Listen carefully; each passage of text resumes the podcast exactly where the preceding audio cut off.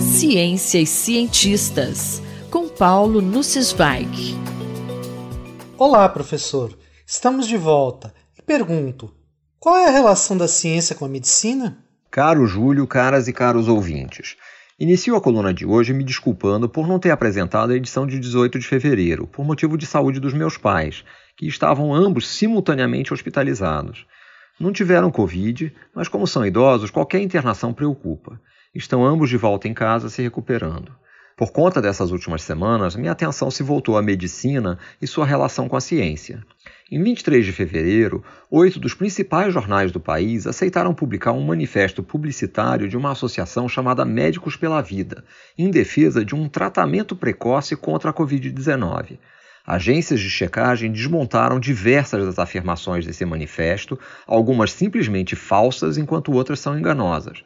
Na Folha de São Paulo, uma reportagem foi publicada no dia seguinte, desconstruindo o informe publicitário que o jornal aceitou publicar. Apenas no Brasil ainda há insistência com essas curas milagrosas.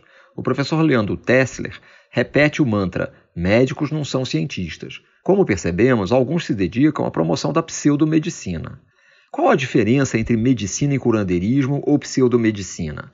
A primeira é baseada em evidências. Surpreendentemente, existe na literatura a expressão medicina baseada em evidências, algo que para mim é uma tautologia.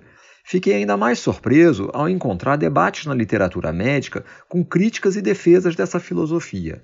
Segundo apurei, a defesa da medicina baseada em evidências surgiu no século XIX, mas experimentou novo impulso em 1992 com a criação e o relatório de um grupo de trabalho da Associação Médica Americana.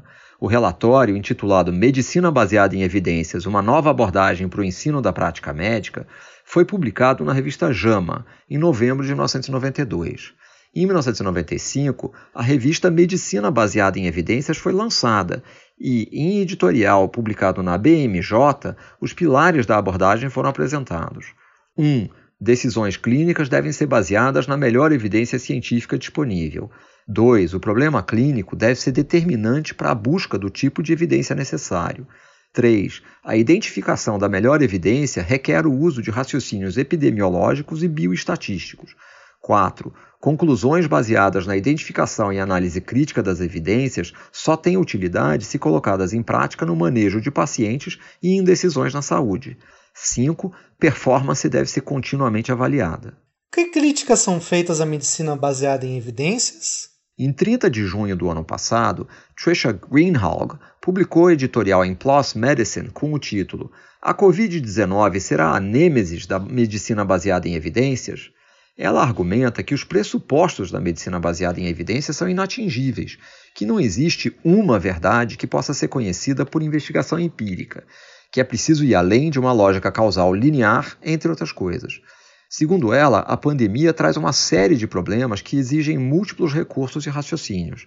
Ela admite que algumas questões, como vacinas e drogas para tratar a Covid-19, se prestam à abordagem de testes clínicos randomizados mas que outras exigem abordagens distintas.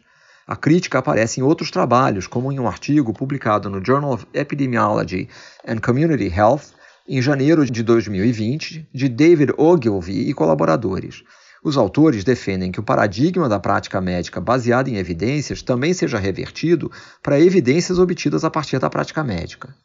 Mas em artigo publicado no BMJ ainda em janeiro de 1996, intitulado Medicina baseada em evidências: o que é e o que não é, os autores insistem que a abordagem visa integrar a expertise clínica individual, evidências obtidas a partir da prática, com a melhor evidência clínica externa obtida por pesquisa científica sistemática. A interação entre médicos e pacientes exige confiança, especialmente por parte dos pacientes. Como cientistas, somos treinados para duvidar e questionar. Como confiar numa medicina que não seja baseada em evidências? Eu quero registrar aqui a minha homenagem e confiança na doutora Mônica Fonseca, que tem cuidado tão bem dos meus pais. Paulo Sensweig falou comigo, Júlio Bernardes, para a Rádio USP.